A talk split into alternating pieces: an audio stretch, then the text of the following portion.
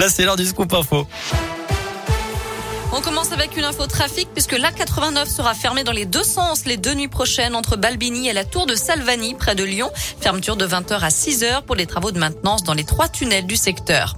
À la une, 216 000, c'est le nombre de victimes d'abus sexuels commis par des clercs ou des religieux en France. 330 000 victimes si on compte les personnes agressées par des laïcs travaillant dans les institutions de l'Église.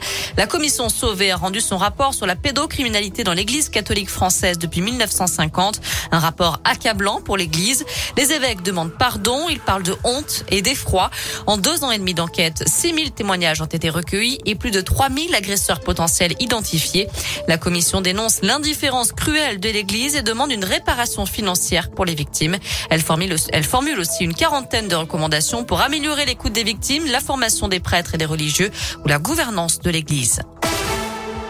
Jour de manif partout en France. Premier appel national à la grève de la CGT, Force ouvrière, FSU, Solidaire et l'UNEF depuis la rentrée.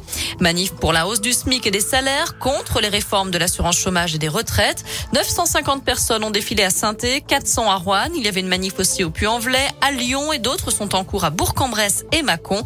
Cette journée de grève crée quelques perturbations dans les gares, les écoles, les cantines ou les crèches. Un jeune homme sauvé par des gendarmes à Culose dans l'un vendredi dernier. Deux militaires en patrouille ont été interpellés par la passagère d'un train à quai. Pour un jeune homme retrouvé inconscient à bord, il ne respirait plus. L'un des agents a donc commencé un massage cardiaque, l'autre est allé chercher de l'aide. Ils ont réussi à ranimer la victime avant l'arrivée des secours grâce à un défibrillateur trouvé en mairie. Le jeune homme âgé d'une vingtaine d'années a été transporté à l'hôpital en urgence absolue, mais son état de santé s'est amélioré durant le week-end. Une obligation, mais pas de sanction, du moins pas tout de suite. Dès le 1er novembre, les pneus neige ou quatre saisons seront obligatoires dans 48 départements, dans le Rhône, l'Ain, l'Isère, la Loire, la Savoie ou la Haute-Savoie. Mais le gouvernement annonce qu'il fera preuve de tolérance pour cette première saison. Négociations toujours en cours à la prison de haute sécurité de Condé-sur-Sarthe dans l'Orne où une prise d'otage a débuté vers 10 heures ce matin. Un détenu condamné à perpétuité pour viol et tentative de meurtre a agressé et retenu deux surveillants dont une femme qu'il a relâchée à la mi-journée. Mais l'autre surveillant toujours retenu a été blessé à l'œil. Le détenu lui a été déjà condamné pour des affaires de viol, tentative de meurtre, vol, trafic de stupéfiants, outrage ou dégradation. Allez, on passe au sport avec un mot de basket. La JAVCM joue sur le parquet de Boulazac pour la cinquième journée de Leaders Cup de Pro B. Coup d'envoi à 20h et dans le même temps, la chorale de Rouen se déplace à Chalon-Reims. Coup d'envoi là aussi à 20h.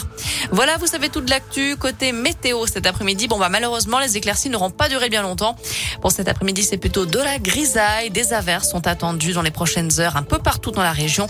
Les températures ne dépassent pas 16 degrés pour les maximales. Merci.